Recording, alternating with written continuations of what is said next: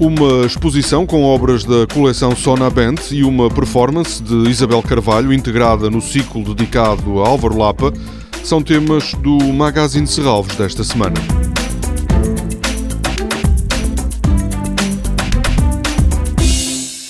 Serralves recebe a partir de hoje mais uma exposição dedicada à coleção Sonabent. É a parte 2 de uma mostra que abarca meio século de arte europeia e americana. A primeira parte esteve em Serralves em 2016. Nesta coleção estão representados os movimentos e tendências mais importantes da arte ocidental das últimas décadas, como a arte pop, o minimalismo, a arte povera e a arte conceptual. No Museu de Serralves estão agora obras de Hiroshi Sugimoto, John Baldassari, Ila Becher e Ashley Bickerton, entre outros. São, sobretudo, obras posteriores à década de 70 do século passado e em que o uso da fotografia está em destaque, uma técnica a que a Galeria Sona Band dedicou uma atenção particular. A exposição A Coleção Sona Band, Meio Século de Arte Europeia e Americana, parte 2, inclui ainda esculturas de Jeff Koons, produzidas entre 1985 e 2012. O ciclo dedicado a Álvaro Lapa em Serralves chega ao fim no domingo com uma performance de Isabel Carvalho. A artista vai ler pequenas narrativas, textos da sua autoria, sobre a forma como as plantas se podem relacionar com as palavras.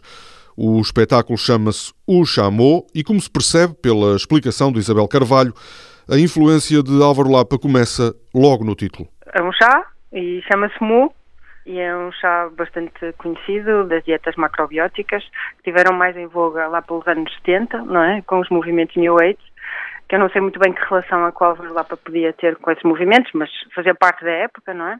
E foi um chá que logo numa das primeiras aulas o professor Álvaro Lapa mencionou e pronto, uma jovem de 18 anos está tão receptiva a tudo aquilo que os professores dizem, eu fui imediatamente tentar procurar o chá e comprei e realmente tinha um sabor bastante desagradável. Mas pronto, como era uma referência vinda dele, alguém que eu desde o início comecei a admirar, guardei esse chá com muito cuidado hum, até agora. A influência de Álvaro Lapa nesta performance não se limita a essa aula de 1995.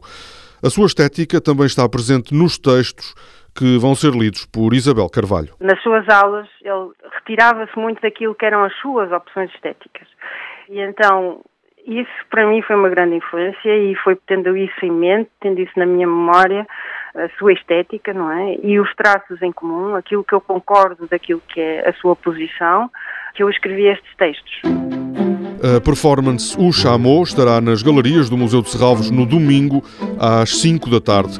A exposição Álvaro Lapa, no tempo todo, ainda pode ser visitada, mas já falta pouco tempo para o encerramento, que está marcado para o próximo dia 20. Toda a programação pode ser consultada em serralves.pt ou na página da Fundação no Facebook. Este programa pode também ser ouvido em podcast.